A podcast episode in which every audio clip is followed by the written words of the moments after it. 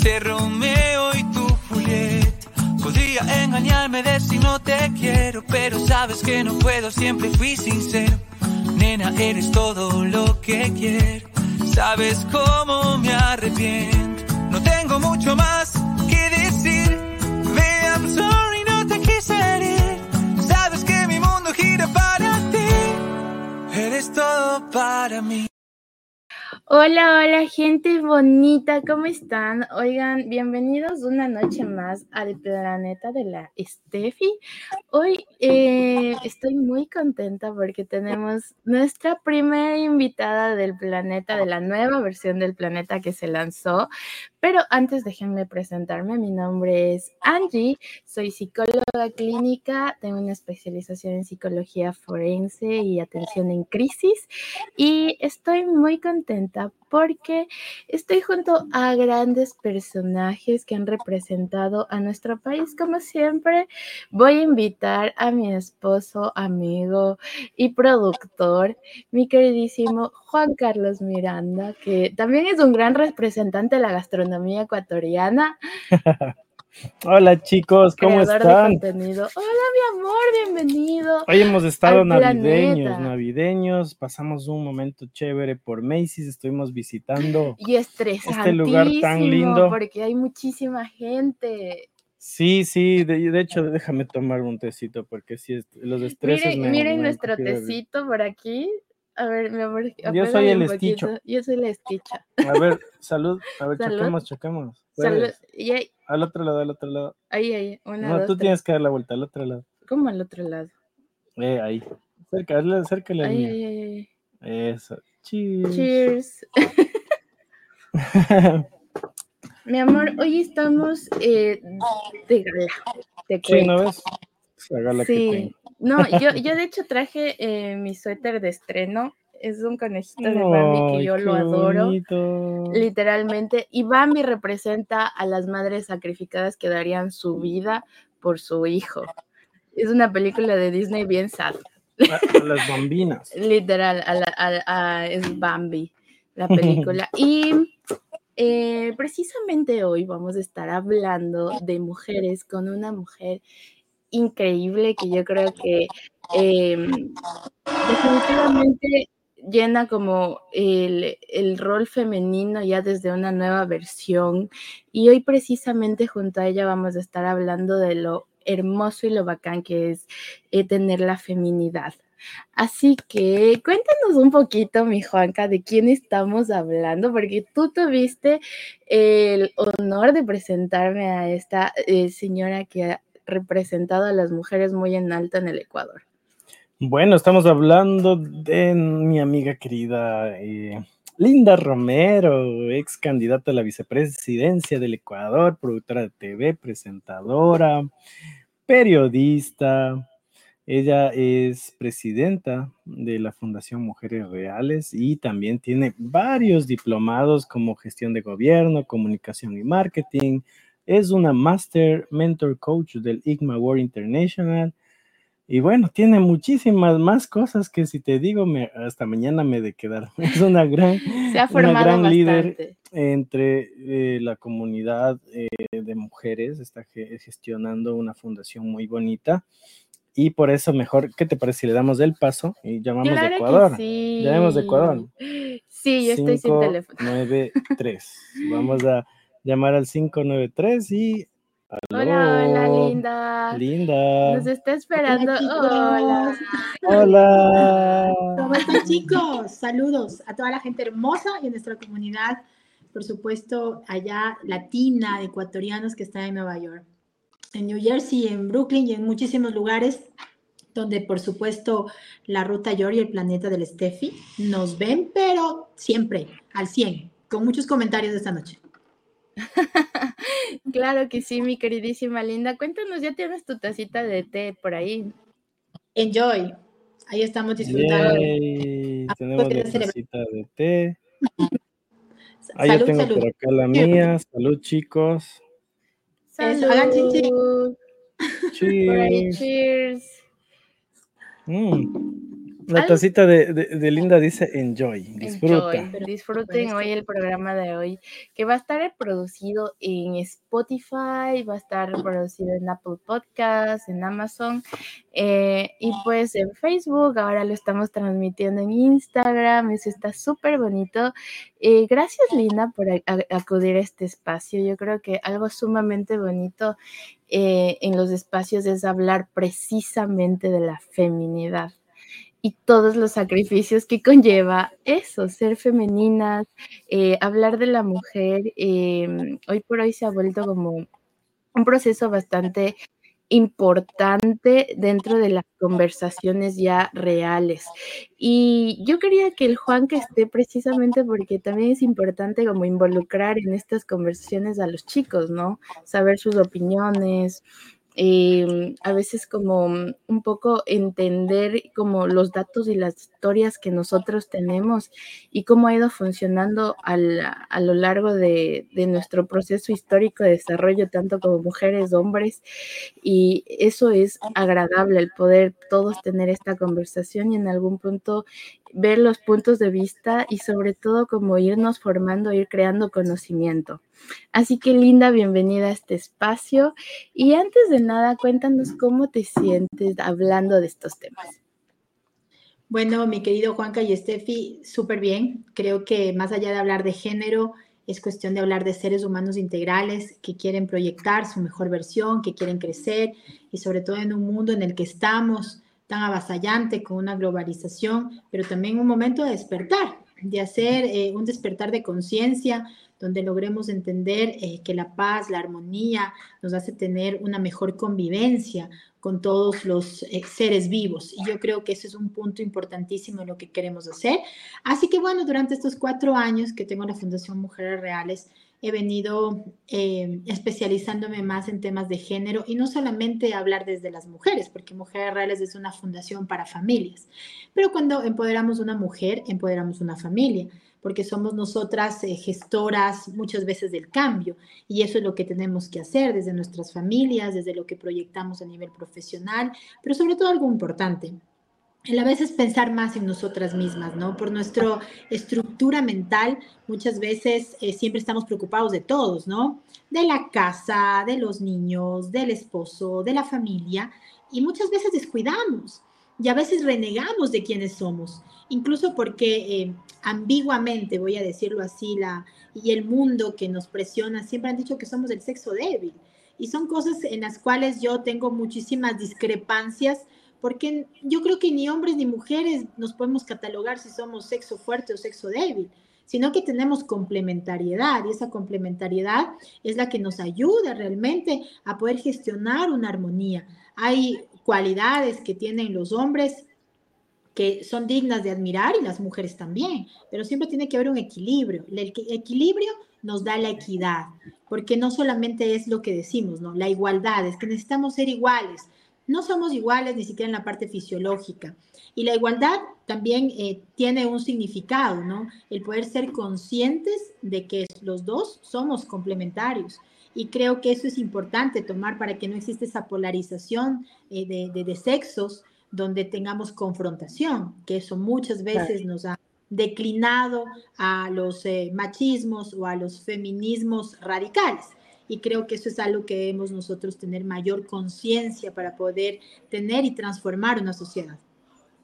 Claro, y algo sumamente importante es saber cómo los hombres se van involucrando en, estas, en, estos discursos que son nuevos pero muy necesarios y, y van más allá de un discurso, van eh, en temas ya de acción.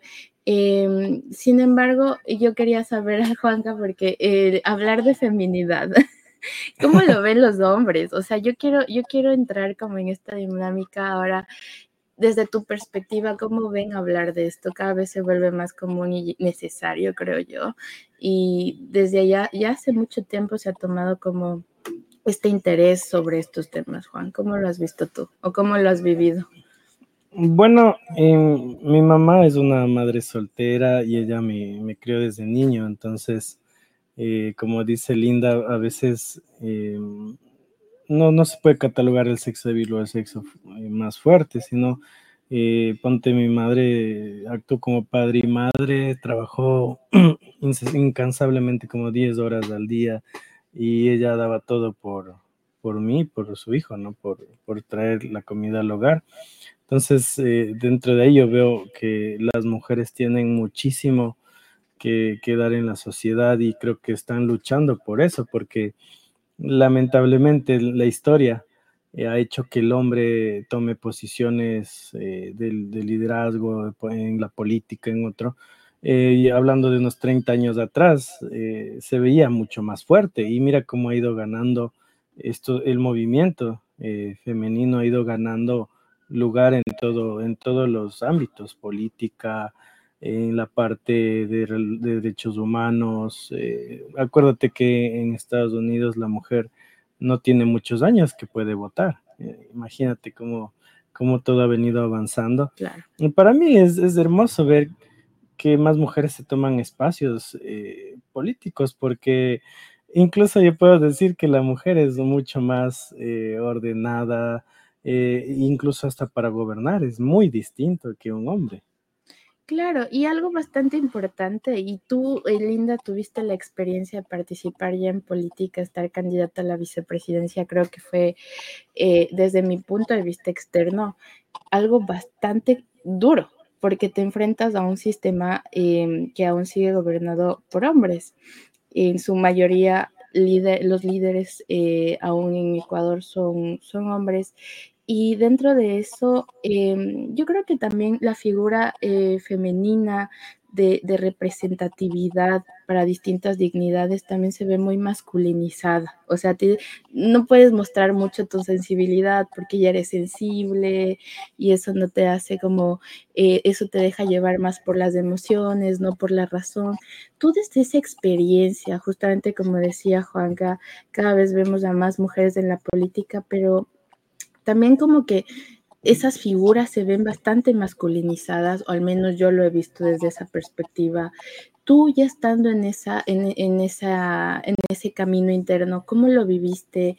¿Cómo sientes que se debería de pronto ir cambiando dentro del mismo sistema? Mira, Estefi, primeramente lo que decía Juanca, eh, creo que debemos desterrar un poco esa idea de que las mujeres podemos ser padre y madre a la vez, más allá de que nos haya tocado vivir esa experiencia.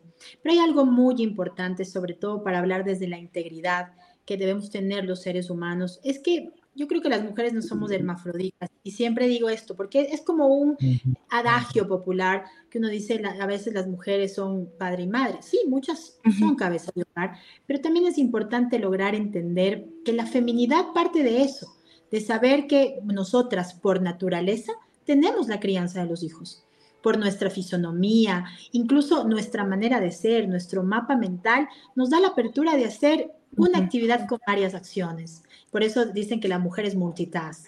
De, alguna manera comienza a hacer muchas más cosas que los hombres no lo pueden hacer. Y que eso ya viene desde la parte fisiológica, desde la parte neuronal.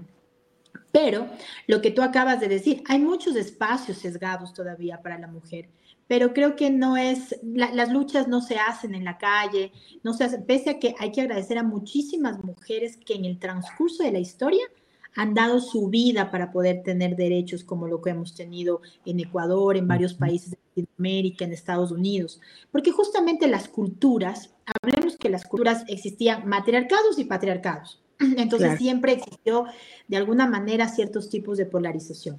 Cuando hablamos de despertar, cuando hablamos de tener un despertar de conciencia, significa realmente sostenerme. Mira, ustedes son esposos, se sostienen el uno del otro, de alguna manera comparten su felicidad y lo que hablábamos la vez anterior, no es ese amor romántico, sino más bien de apoyo, de, de, equidad, de saber que tenemos realmente esa proyección el uno del otro y que el uno tiene sus sueños, tú tienes tus sueños, pero se acompañan en esa felicidad.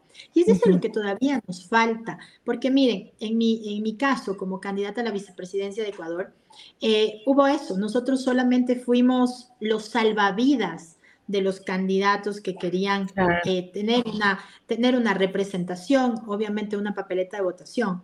Y creo que eso hay que cambiar, porque más allá de que todas quienes estuvimos participando en esa contienda electoral, hemos sido preparadas, hemos tenido algunos proyectos de desarrollo, en algunos puntos, medio ambiente, género y muchísimas otras cosas más. Simplemente lo que se hizo es cumplir un tema de normativa, que eso nos pasa en Latinoamérica. Entonces, la paridad de género todavía nos da mucho que desear. Si bien está constando en los, en los, en los patrones electorales, no quiere decir realmente que eso se ejecute. Miren que aquí en Ecuador pasa algo importante. Las vicealcaldesas, las viceprefectas, la propia vicepresidenta eh, con, con Daniel Novoa, pues no ha podido ejercer esos cargos de decisión porque siempre tenemos esos lugares sesgados. Cuando no hay, obviamente, una buena armonía, una buena comunicación, creo que hoy es momento también de que las mujeres que nos preparemos en política, que sigamos ese camino de la política, seamos mucho más conscientes de que alcanzar estos espacios de decisión también es para transformar la sociedad. ¿Y quién no ha habido una mala experiencia? Todavía dentro de la, de la, de la violencia de género, que puede ser hombre, mujer, niño, adulto mayor, todavía hay estas circunstancias que muchas veces eh, superficiales hacen que no nos demos cuenta realmente de lo que cada uno es. Y ese es el llamado, ¿no? De poder prepararnos más, de poder entender los, problemas desde la raíz y no solo superficialmente, sobre todo en política, creo que falta todavía. Y no solamente eh, utilizar una figura femenina para cumplir una normativa, sino realmente para trabajar en conjunto. Si me preguntan, ese fue mi mal sabor de boca, eh, obviamente desde la posición de Daniel Novoa, entendiendo que pueden haber disputas internas, porque creo que todas en algún momento vamos a tener esas disputas internas, porque somos dos mundos diferentes, hombre y mujer, pero entendamos también que por un mal accionar no podemos decir que las mujeres no podemos estar en algunos cargos, en algunos eh, puntos, yo lo que creo que sí debemos, sobre todo en política, es reclutar, es generar realmente mujeres, eh, obviamente que lideren, que gobiernen, pero lo primero que tenemos que hacer las mujeres es liderar nuestras emociones, porque a veces esa emocionalidad también puede ser el resultado de un mal trabajo en una gestión pública.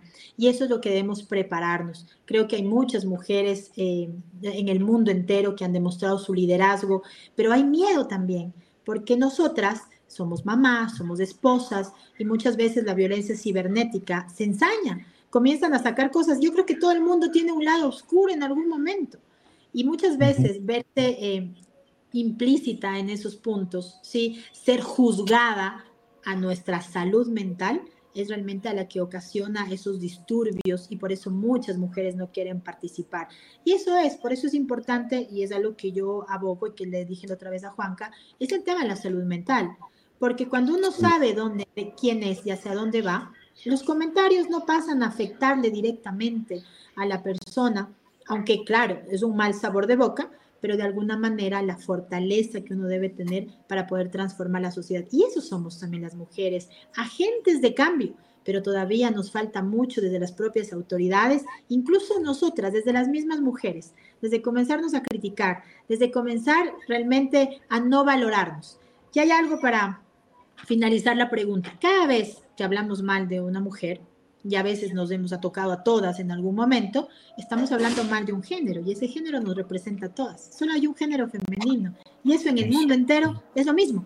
Y creo que desde ahí es partir el tema de la conciencia, de amarnos y valorarnos por lo que somos, únicas e irrepetibles y sobre todo algo que las mujeres debemos entender, no competencia, sino liderazgo colaborativo. Cada una tiene un aporte especial, porque no todas somos iguales. Oye, qué lindo aporte, precisamente. Eh, algo que iba a preguntarte y creo que es sumamente importante dentro de lo que nos estabas mencionando es precisamente reclutar. Pero ¿cómo involucrarte en aspectos de liderazgo si históricamente nosotras como mujeres tenemos una historia em, que nos precede bastante patriarcal? En algún punto... Eh, son miedos incluso históricos y limitaciones históricas, cómo trabajar de pronto en comunidades donde sí el sistema patriarcal se ve dominado. Eh, e, es bastante, bastante interesante em, cómo poder desarrollar proyectos eh, para ir rompiendo esto de pronto en comunidades, comunidades indígenas, donde todavía se ve limitado incluso la educación de las mujeres. Eh, ¿Cómo lo trabajaríamos, Linda? Bueno, yo creo que primero es romper esas falsas creencias que tenemos de que em, de del sexo débil, esas creencias machistas, esas creencias sociales, esas creencias feministas, yo creo que también es una responsabilidad de los líderes y las lideresas que tienen, obviamente, a cargo comunidades. Yo creo que hay que hablar, yo creo que la palabra tiene demasiado poder. Y cuando nosotros generalizamos términos muy fuertes como los patriarcados, los matriarcados, los machismos, comenzamos simplemente a materializar lo que decimos por la boca. Entonces comenzamos a crear una generación que tiene miedo a hablar porque no puede, porque no puede expresarse, es mujer. Imagínense que en una entrevista en una de mis, de, mis vueltas en el Ecuador cuando estaba de candidata eh, y estaba en una entrevista, una señora dijo, ¿cómo puede ser posible que usted diga que ser una mujer es una bendición? Si somos violadas, si somos ultrajadas, entonces ella comenzó a quejarse, que bueno, tampoco podemos juzgar la vivencia que tiene esa persona. Pero también es el miedo que nos han inculcado desde las propias aulas.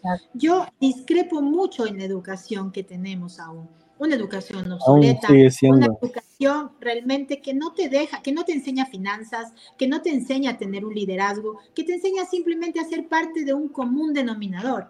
Y creo que eso nos ha limitado mucho a las mujeres, el que podamos emprender. Miren, nuestras mamás, nuestras abuelitas, dejaron de estudiar o no estudiaron porque se dedicaron a la crianza de los hijos. Y eso es falta de amor propio. Eso es algo que el Estado también tiene que garantizar, porque no importa si yo tuve un hijo a los 15 años, a los 25, eso no me puede quitar las ganas de soñar y de salir adelante. Pero si comienzo a victimizar a la mujer desde que es una niña, desde que es una adolescente, desde que es una adulta, entonces hago que su mente siempre se limite y se vuelva tan carente, es decir, no puedes. Y eso es algo que el mundo ha venido haciendo.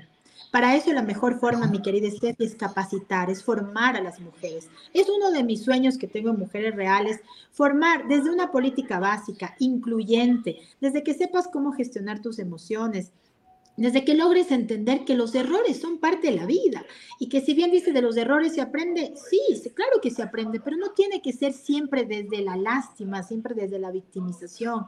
Yo creo que cuando una mujer se empodera, logra entender lo que realmente es. No escogió de dónde venir, pero sí sabe dónde ir. Y sus hijos, su descendencia, su casa se va a transformar. Pero si vivimos victimizándonos siempre, es donde obviamente lo que hace la sociedad es hacernos parte de la, de la victimización y cumplir por normativa. Miren, la Agenda 2030, los eh, Objetivos de Desarrollo Sostenible y Sustentable que son de género, buscar espacios seguros, más allá de solo buscar, tenemos también que formar a mujeres conscientes. Con mujeres más conscientes vamos a tener menos familias disfuncionales, más mujeres que sepan a dónde quieran ir. Todos podemos cometer errores. Tal vez eh, simplemente cuando hablamos desde la parte de la espiritualidad, es lograr entender cómo estamos vibrando, cómo estamos sintonizados, cómo las cosas que nos pasan a nuestro alrededor, lo único que están haciendo es enseñándonos, es mostrándonos un camino de cómo ser esa mejor versión. Ya salió esto en la pandemia, ¿no? Es que eh, rediseñate, es que nos estamos reinventando. No, la reinvención nace desde dentro. Por eso hay una ley que es como es, a, como es adentro, es afuera, como es arriba, es abajo. Tú no puedes tener una dualidad porque no puedes decir quiero amor cuando no trabajas. Y eso es algo que nos toca hacer a todos los seres humanos, trabajar constantemente en uno para conseguir esos resultados. Pero creo que la cosa más bonita que podrían hacer los gobiernos, y más allá de las cuestiones básicas que necesitamos, es hacernos creer en nosotros mismos.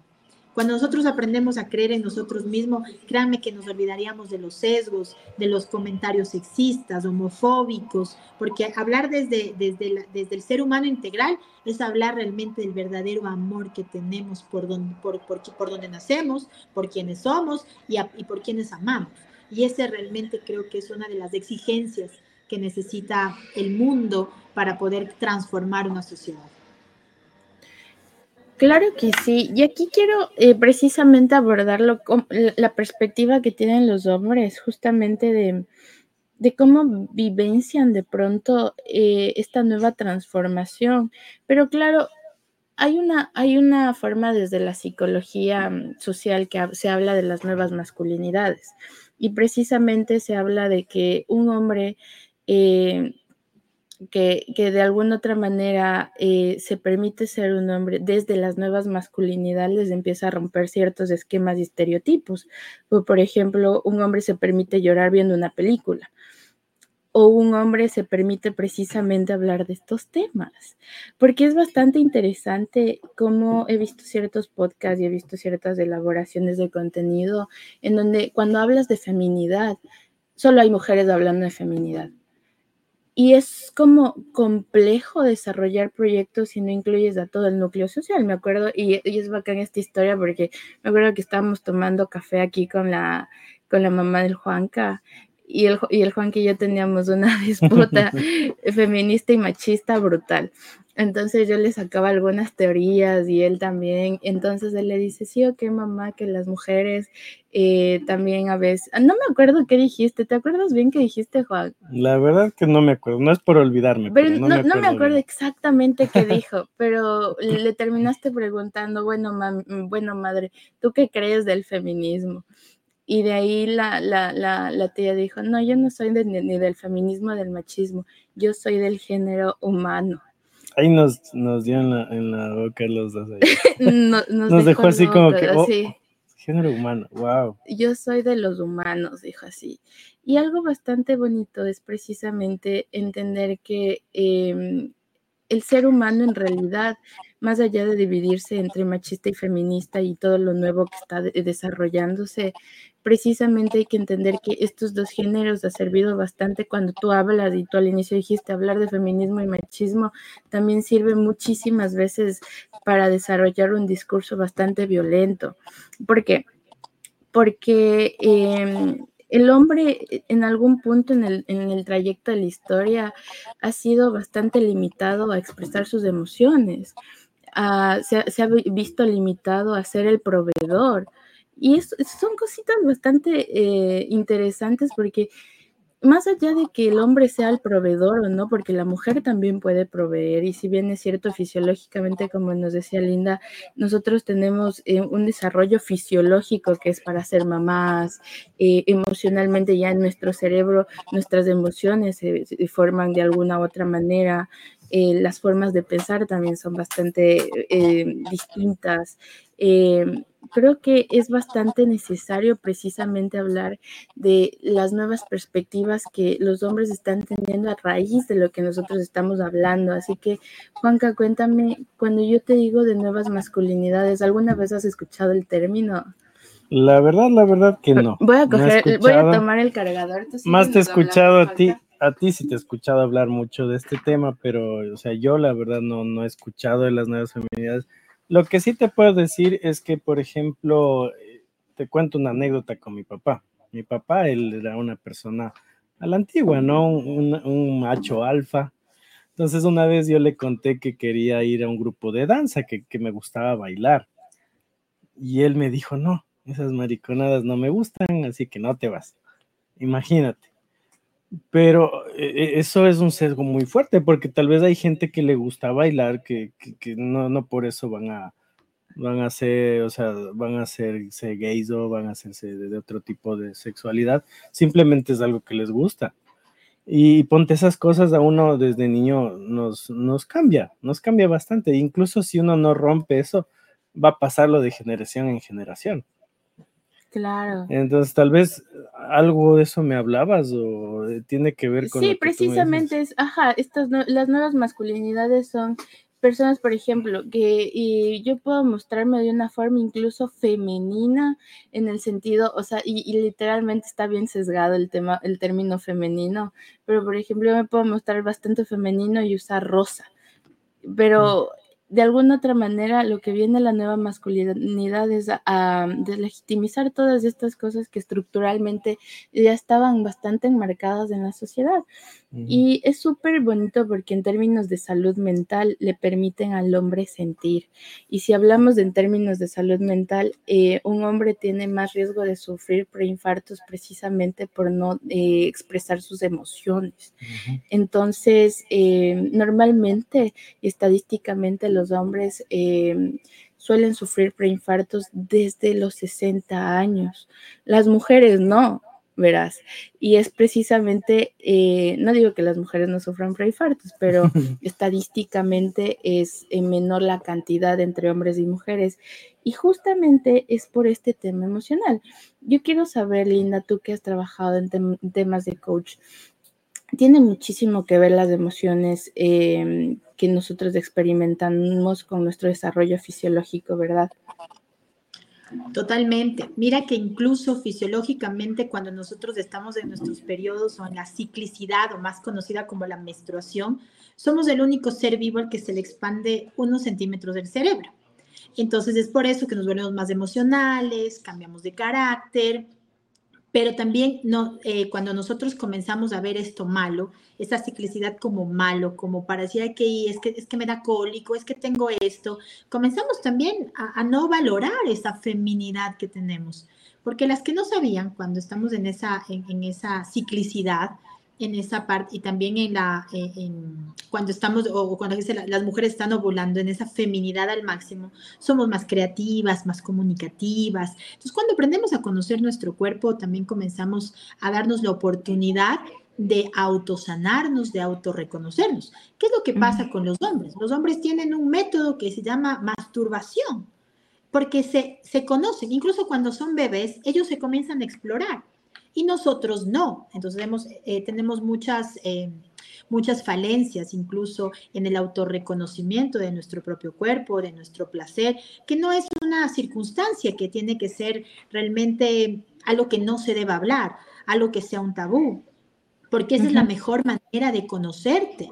Incluso cuando, cuando hay estas campañas de prevención de cáncer de mama, ahí dice tócate, deberíamos tocarnos siempre porque el autoplacer también es parte de un amor propio. Y eso lo hablan las sexólogas, eso es parte también de tener una, una mejor salud eh, mental, incluso porque eso nos da la oportunidad de amar nuestro cuerpo porque bajo los estándares de la sociedad comenzamos a sentirnos mal. Las mujeres comienzan a ver mal su cuerpo, no cuidan su cuerpo, no se ejercitan, porque dicen, no, ya me casé, eh, no es que a mi marido le gusta así, es que a mi marido no le, no le parece que me ponga así. Y yo sé decir, ¿por qué tenemos que vivir desde esos, desde esos parámetros sociales, desde cómo me quiere ver la sociedad, sino cómo me quiero sentir yo?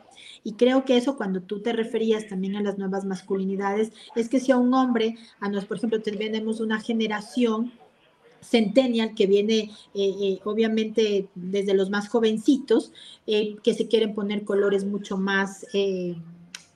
colores de tonalidades mucho más fuertes. Y antes decían, no, no te pongas un rosado porque eres gay, no te pongas uno de esos porque eso no te queda bien. Lo que decía justamente tu papá, Juanca, ¿cómo te vas a ir tú a una cuestión de danza? Tú eres un macho alfa. Hay que quitarnos de esas creencias machistas, esas, esas creencias que muchas veces han limitado el que los hombres también puedan expresarse. Nosotras las mamás, deja de llorar porque pareces niña, o sea, es un ser humano igual.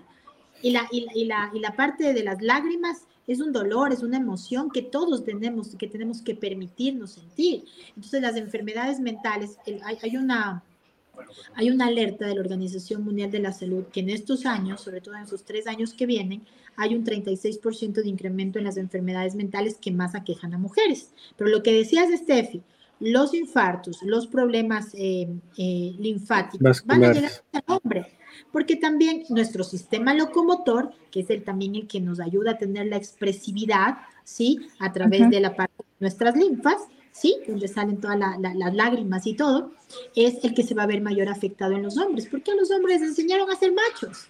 Y no hace ser machos no llorar, ¿sí? Y esto también viene desde la crianza de nosotras como mujeres. Yo, por ejemplo, a mi hijo le digo, llora. Si, si tienes, tienes derecho a enojarte, pues enójate, llora, pero exprésate, porque muchas veces si nosotros no dejamos de expresar, entonces eso se va a reprimir. Y cuando ellos sean adolescentes, adultos, van también a pensar que eso es malo. Y eso es lo que han venido haciendo las generaciones anteriores que cuando a mí a veces mi mamá me habla y dice que ahora las generaciones este, eh, no logran eh, realmente em, em, empatizar. Yo dije, no, lo que pasa es que antes habían otro tipo de creencias y esas creencias obviamente eran las que no te permitían ser tú.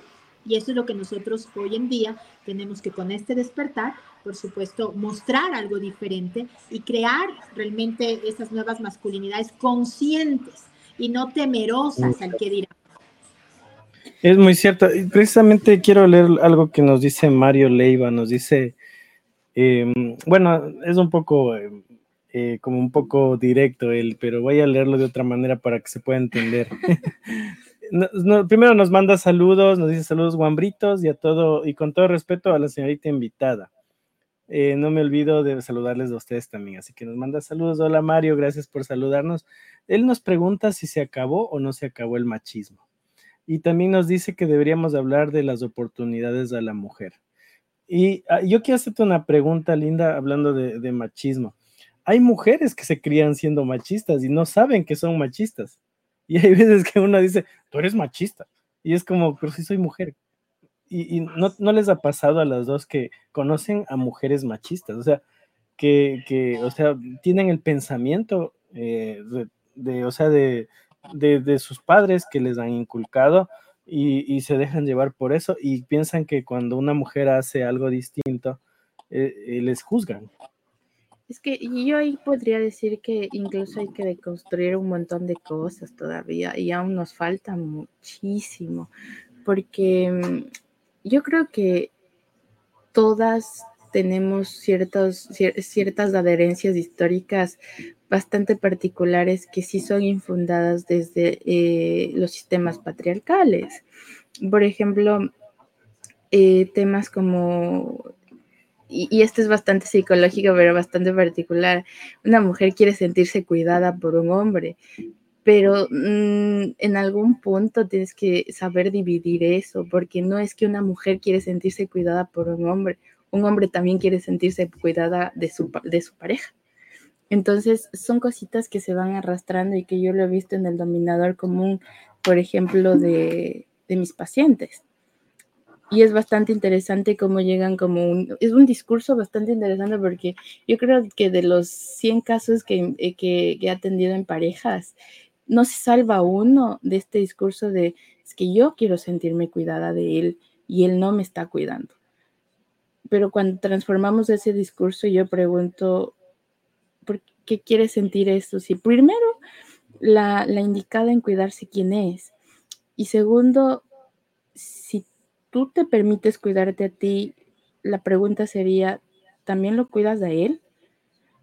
Y viceversa, porque es una, es, es una dualidad, pero hay discursos bastante interesantes que se han ido formando y sí creo que hay que deconstruirlo. No sé tú, Linda, que, ¿cómo lo has visto? ¿Cómo lo, lo, lo has palpado en ese sentido? Ahora la sociedad se está transformando Creo que hay mucha información, pero lo más importante, más allá de tener información, es tener discernimiento. Y respondiendo a lo que dijo Mario, eh, machismo por supuesto que existe. Y el machismo también radica mucho en las mujeres, porque lo que tú decías, sus sistemas patriarcales nos han hecho masculinizar nuestra feminidad y de, alguna manera eh, legitimizar esos conceptos, ¿no? De que, eh, por ejemplo, las abuelitas decían, no, las mujeres de la cocina, los hombres esperen, tienen que ser servidos. Incluso pasa, y eso hoy en día ha sido el rompimiento de muchos matrimonios y de muchas parejas, porque a veces el feminismo radical, no, es que tú no le sirvas, es que él tiene que hacer las cosas. Yo creo que tiene que ser equilibrado. ¿Ya? Habrá veces en las que tu pareja, eh, esposo, novio, amigos, pueden también hacerlo, pero qué bonito es también esa gentileza del servicio. Las mujeres somos el servicio a la humanidad. La tierra tiene energía femenina, entonces nos provee de alimento. Perdón, yo creo que es importante que nosotros logremos conceptualizar de mejor manera estos términos. Creo que el machismo existe en personas que todavía creen que están bajo el influjo del otro o que el uno es más fuerte y merece más atención que el otro. Lo que dices, mi querida Steffi, es, yo no puedo dar lo que no tengo. Entonces, si yo exijo algo, también tengo que hacerlo de la misma manera. Yo creo que cuando hablamos de, del empoderamiento, no desde un cliché, desde que, ah, yo estoy por encima de los hombres y que yo no me dejo y que yo creo que hay muchas cosas que nos pueden pasar las mujeres, hay muchas etapas que podemos pasar, pero creo que lo más importante es poder lograr ser buena en todo lo que haces, ser una buena ama de casa, eh, eh, tener al cuidado de los hijos, y ahora, ahora los tiempos son demasiado cortos pero tampoco creo que debemos centrarnos simplemente en decir es que yo a mi hijo no le, le quiero dar lo que yo nunca tuve. No, usted, porque se lo merece, porque ese ejemplo va a hacer que mi hijo, mi hija, mi marido admire a la persona que soy y que no simplemente vivir desde la carencia, desde eh, los antagonismos, desde el victimismo, dejar de decir que, que, las mujeres están en la cocina cuando las obligaciones pueden ser compartidas. Un día yo lo hago, un día lo haces tú, otro día lo hacemos eh, con mi hijo. Hoy, hoy, hoy pasó algo súper bonito aquí en la casa. Mati me ayudó a cocinar y me parece lindo. Oh, ¿sí? Paso a paso. Porque eso también es mostrarle que él en algún momento, cuando abra sus alas, también va a requerir saber cocinar, pues. Entonces creo que son circunstancias en las que uno debe tomar en cuenta que estas nuevas conceptualizaciones tienen que ser en mi desarrollo integral como ser humano, en mi crecimiento, en aprender cosas básicas, porque son situaciones que nos va a tocar vivir. No todo el vez estamos acompañados, a veces nos toca eh, jalarnos la vida solos. Yo no, Juanca, cuando fuiste, cuando llegaste, igual Steffi. Entonces imagínate si no logramos nosotros hacer y pensar que eso lo tienen que hacer otros. Y, resumiendo todo esto es, si yo me amo, si yo sé la persona en la que me quiero convertir, pues esa persona va a llegar. No le tengo que decir tienes que, tienes que, tienes que, sino al contrario, es lo que yo les decía, comienzan a caminar en esa felicidad. Y si hay hijos, los hijos comienzan obviamente a ver ese ejemplo, donde eh, no existan esas barreras, esas limitaciones, esas carencias. Y es algo en las nuevas masculinidades, que es parte hoy también de, esta nueva formativa en las, en las generaciones, eh, podamos también inculcar, ¿no? En el que los hombres se puedan vestir el color que quieran. O sea, no quiere significar de que si es metrosexual o se cuide más, más está mal, porque está bien. Yo creo que uno tiene que sentirse bien y no comenzar a juzgar. Creo que eso es lo que nos falta, pero todavía vivimos en una sociedad retrógrada, lamentablemente, donde los conceptos ambiguos todavía están, no han evolucionado y que muchas veces hace que el ser humano involucione en vez de que comience a creer más en su crecimiento personal, en lo que puede hacer. Por eso es importante que cuando hablamos de género, la gente piensa, ah, ya van a quejarse las mujeres, es que ya han de decir, ya han de querer estar. Es que yo cuando puse mujeres raras, no, se imaginan, te volviste feminista, en serio, tan mal te fue en la vida. Y yo digo, no, para nada que ver. Hablar de género, hablar de seres humanos, de hombres, de mujeres. Creo que es, eh, es importante poder respetar esos espacios y vivir cada etapa tiene sus momentos de aprendizaje, sus momentos de decaimiento, pero sus momentos de superación. Por eso somos seres humanos inspiradores. Y qué bonito que tu tía te dijo eso, porque cuando yo escucho que eh, las personas o las generaciones anteriores comienzan a dar un vuelco a sus creencias, estamos evolucionando también a las generaciones que estamos presentes, a las que están tras de nosotros y a las venideras. Entonces es importante que ese despertar exista, no desde, los, desde la polarización y desde los extremismos, porque cada vez que las mujeres vamos hacia la victimización, se merman nuestros espacios, siempre, están, siempre estamos eh, en la boca, en el ojo del huracán cuando algo nos equivocamos. Entonces, equivocarse es parte de la vida y equivocarse también nos ayuda a fortalecer nuestra autoestima y comenzar a seguir creciendo. Por eso es importante capacitarse pero sobre todo entender que uno debe ser un excelente ser humano para poder atraer a lo mismo que queremos en nuestra vida. Es muy cierto. Y es un momento interesante, pero ahora yo quiero como hacer esta dinámica de entender cómo fue nuestro, nuestro despertar cuando empezamos a conocer este, este proceso, ¿no? Porque hay que entender algo. Para llegar a esta conversación, nosotros también tuvimos un pasado en donde tuvimos que aprender a hablar de esto.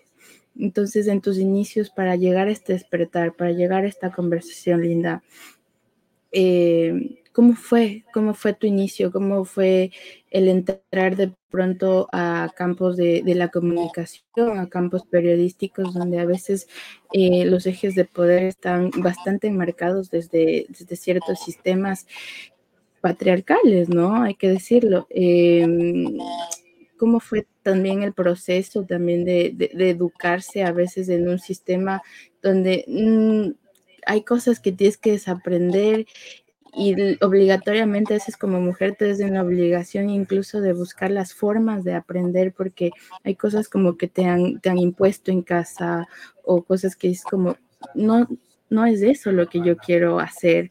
Em, cuéntanos cuál es tu historia para llegar hasta acá, a llegar literalmente a tener toda la formación que tienes y, y llegar como a ese despertar que tú también nos hablas. Bueno, yo creo que también viví desde la victimización. También lo que cuando uno lo habla desde el conocimiento que lo adquiere, es justamente porque uno también lo ha pasado. Y eso es un constante cambio. O sea, creo que las herramientas llegan cuando estás preparado, pero eso no quiere decir que porque las conoces te las sabes completas. Hay partes en nuestro cerebro que tú sabes que nuevamente esas, esa, esa memoria emotiva muchas veces también, esa parte hormonal también vuelve a sobresalir y comenzamos nuevamente a hacer un círculo vicioso y eso, eso es lo que hay que terminar. Yo siempre cero círculos viciosos y triángulos amorosos. Son esas figuras geométricas que no las queremos tener. Pero, como te decía, cuando uno no toca, cuando uno toca fondo realmente, este, cuando comienza a ver que vive desde el sufrimiento, desde la queja y que no hay los resultados positivos, hay, hay un solo camino que es despertar. Y yo creo que sí, yo también vengo de, de una familia donde pues mi papá también se separó de mi mamá, donde también tenía esas, e, e, esas creencias limitantes, creo que desde mi vida personal también, el, tener un hijo, creo que poder em, comenzar a, darme cuenta de que los cambios no están en las personas, sino están en el cambio de mí mismo. Yo creo que ese despertar se va dando por las circunstancias que nos pasan en la vida. Yo creo que uno nunca va a despertar si no logra entender que lo que le pasó era perfecto y no desde el sufrimiento de por qué a mí yo soy buena, porque también me quejaba, aunque no crean, cuando a veces me, me, escuchan, me dicen, que tú te, tú te escuchas muy... Eh, como poco sensible. No, no es poco sensible, porque atrás de mí también hay una historia, un sufrimiento, un pasado, circunstancias, circunstancias oscuras que han pasado en mi vida, pero aquí hay una decisión y eso es justamente tener esa responsabilidad emocional. O sigo en ese camino de sufrimiento, me enfermo y yo creo que incluso, miren, eh, la juventud, la energía vital, también se ve reflejado en lo que haces, en lo que das. Hay personas que son mucho, mucho más jóvenes y aparentan mucha más edad. Y eso simplemente es porque viven desde el victimismo, desde ojalá me ayuden, ojalá el Estado me dé trabajo, ojalá mi marido me quiera, ojalá mi esposa no me deje. Y viven quejándose y uno le pregunta, ¿no? ¿Y cómo estás? Ay, sobreviviendo. Eh, es que como yo con tal de, de tener una casita pobre pero honrado, entonces vivimos con esas creencias. Entonces nuestro cerebro, imagínense cuántos años tenemos. Entonces los años que tenemos son los años de todas esas creencias que, que hacemos. Entonces si vivimos desde el victimismo, vamos a tener los mismos resultados, ya lo decía Albert Einstein, ¿no? O sea, si sigues repitiendo lo mismo, los resultados serán lo mismo. Entonces, créeme que a mí también me tocó vivir situaciones eh, complicadas ¿sí? Tener dolor, victimizarme, tratar de que la gente me empatice. Y a veces, con las herramientas que tengo, muchas veces esa memoria emotiva quiere hacer involucionar. Y yo creo que es eso. Y por eso me involucré mucho en los temas de conciencia. Eh, y yo creo, como les decía, las parejas también son importantes. Para mí mi pareja también está en un constante crecimiento y muchas veces cuando yo me victimizo, él me dice, a ver, volvemos a lo mismo. Entonces se vuelve como un tema también de, que, nuestras parejas, de nuestros hijos, en nuestra familia, se vuelven espejos. Y uno le fastidian las cosas, pero son cosas que tengo que trabajar en mí. Entonces son ese tipo de circunstancias en las que uno va a comenzar a ver el despertar y decir, quiero seguir en este camino, quiero tener esos mismos resultados o simplemente prefiero romperme, romper esa persona que fui antes y hoy demostrarme que estoy evolucionando, pero la evolución es a través del crecimiento de los otros, sino a través de mi conciencia. Y eso es lo que me hizo. Mire, yo tuve una decepción tan fuerte, por eso creé Mujeres Reales.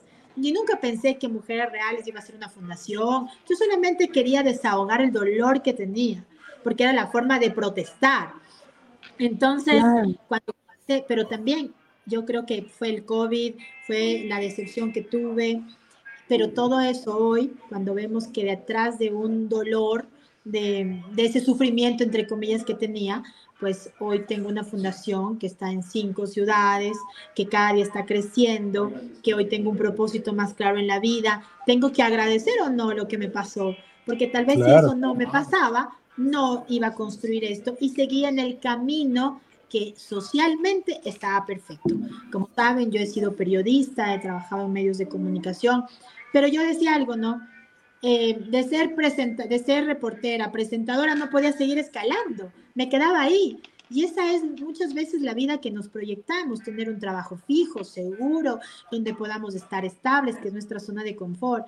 Pero cuando te das cuenta de lo que eres, te das cuenta que el mundo te queda corto, porque el mundo no te pone límite pero solamente realmente lo logramos hacer cuando decidimos rompernos, cuando decidimos dejar esa antigua versión y constantemente tener un crecimiento, donde no generes expectativas, donde sepas que las cosas que te pasan son para un bien mayor, siempre y cuando lo tengas en conciencia y no lo vuelvas a repetir.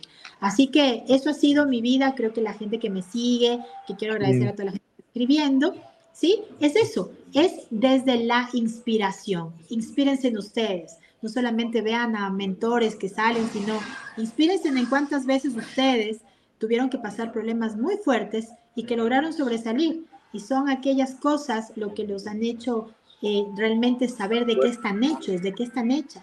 Y eso es lo que tenemos que hacer como sociedad, complementarnos y no juzgar, porque nadie sabe cuál ha sido el proceso de cada persona para llegar a tener su éxito.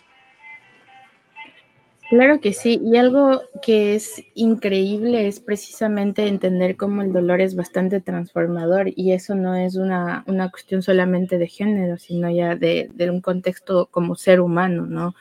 Y es sumamente importante para mí la opinión del Juan en este sentido, porque justamente... Eh, dentro del contexto de género, a veces el hombre, no, como lo decíamos hace un ratito, no se permite sentir dolor o si le duele algo no se lo permite expresar.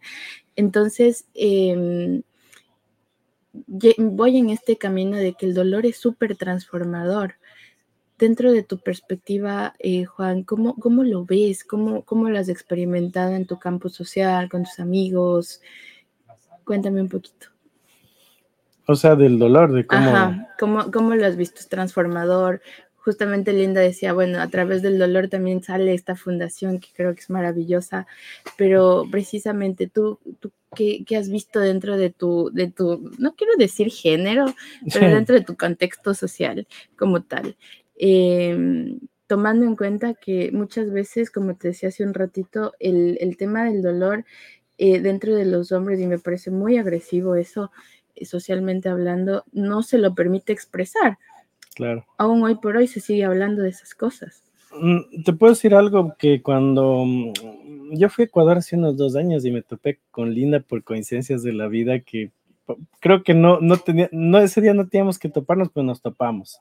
Y, creo que Dios me lo puso, me, me, puso ella, te juro, porque estaba pasando un momento muy difícil, mi padre había fallecido y todo, todos los planes que yo tenía se habían cortado. No había nada a futuro.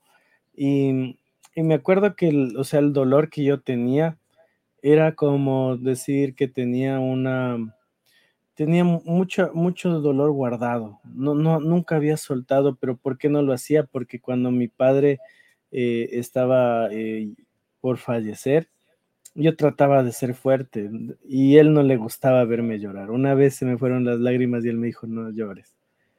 Y, yo reprimí muchísimo esos como unos cinco meses y me acuerdo que, que Linda tocó algo en mí y me pinchó y suave comencé a llorar y no tienes idea, parecía un niño. Pero fue esa, ese día que hablé con ella, fue un día tan bonito para mí porque yo veía en Linda cómo, cómo eh, cuando saludaba a alguien, cómo la gente le devolvía la sonrisa. Yo decía, este, estos seis meses que yo pasé de duelo, bueno, y, duelo porque todavía mi padre no fallecía, pero sabía que iba a fallecer. Eh, yo pasé todo el tiempo amargado, eh, no tenía estos cambios de ánimo eh, como para poder ser una persona alegre, ¿me entiendes? Y, luego que yo comienzo a soltar mi dolor, comienzo a contarlo, a hablarlo con otras personas, pude canalizarlo, o sea, pude ya salir de ahí y mira, comencé de nuevo a hacer mis proyectos, las cosas comenzaron a salir adelante, pero, pero sí hay un proceso. Y como habla, ¿te acuerdas que una vez eh, tuvimos una reunión con una psicóloga que, hablaba precisamente de, que no hay alguien que trate los duelos después de que alguien fallece? Eh, ah, y hay muy pocas personas que se dedican a eso. Pues yo creo que sería muy importante de que sí lo haya, porque a las personas pueden llegar hasta el suicidio es tan difícil salir de, un duelo, de, salir del dolor. Pero lo que sí te puedo decir que después de todo lo que yo pasé, me hice muchísimo más fuerte, hasta más creativo, verás. Porque en el dolor venían muchísimas ideas en mí que yo no las podía plasmar ese momento, pero ya después de que solté todo, se me venían a la mente. Y, y el dolor en cierta manera, como dice Linda, todo lo que tú sufriste, luego te das cuenta y dices, wow, ¿cómo logré hacer esto? Porque no sé si te acuerdas que yo solo dormía cuatro horas y grababa la ruta del Juanca y trabajaba y le cuidaba a mi padre. Y si yo quisiera hacer eso ahora no podría, verás. Pero lo que sí me enseñó fue la constancia, la disciplina de no rendirme en pese a lo que a las dificultades. Yo me gradué de la U pasando todo esto, mis profesores me decían, tranquilo Juanca, no des los exámenes, nosotros te vamos a tomar después. Pero yo no quería. Yo les decía, tengo que continuar, tengo que seguir. Y, mira, esa constancia me hizo hasta más disciplinado. Me hizo una persona que, no debe rendirse. Y, ahora hablándolo, mira, me, me, da hasta, me da un poco de alegría y risa, no me da tristeza. Me da más bien muchísimo, orgullo, me da felicidad, incluso recordarlo a mi padre. yo, yo cuando le recuerdo a él, eh, se me vienen cosas ah, felices, no se me viene nada triste. Y, eso es bonito porque cuando tú logras cambiar ese switch del dolor a, algo alegre, algo que te da vida, es mucho más, más fácil sobrellevar. Y justamente es algo bastante bastante interesante y bastante, yo creo que em, bueno el hablar del dolor como un eje transformador también, ¿no? Que nos permite emprender y explorar como nuestro lado creativo. Y es ahí donde quisiera yo profundizar precisamente en lo que haces tú en tu fundación. Hablaste y iniciaste diciendo, bueno, em, mi fundación también es una fundación para familias como tal, pero también transforma mujeres y empodera mujeres. ¿Cómo funciona la fundación, mi querida Linda? Estás en silencio. Bueno, este, eh, trabajamos desde el ser, transformamos desde adentro, porque cuando justamente sanamos esas heridas eh, que muchas veces no nos han dejado sobresalir, salir adelante, invisibilizarnos, es lo que hacemos. Entonces, a través de, preparación, de capacitaciones, de generarte conciencia, de salir del victimismo, de salir de esos patrones conceptuales, de esas creencias limitantes, es donde hacemos. Entonces, nuestras mujeres reales pasan por tres procesos. Frida Kahlo es el primer pin, donde están las sufridoras, las víctimas, pero el proceso eh, depende de cada persona, no es que aquí... ¿Por qué Frida Kahlo? Y hágalo, porque Frida Kahlo fue una mujer eh, eh, durante la historia que muchas veces invisibilizó frente a su marido y trató de justificar.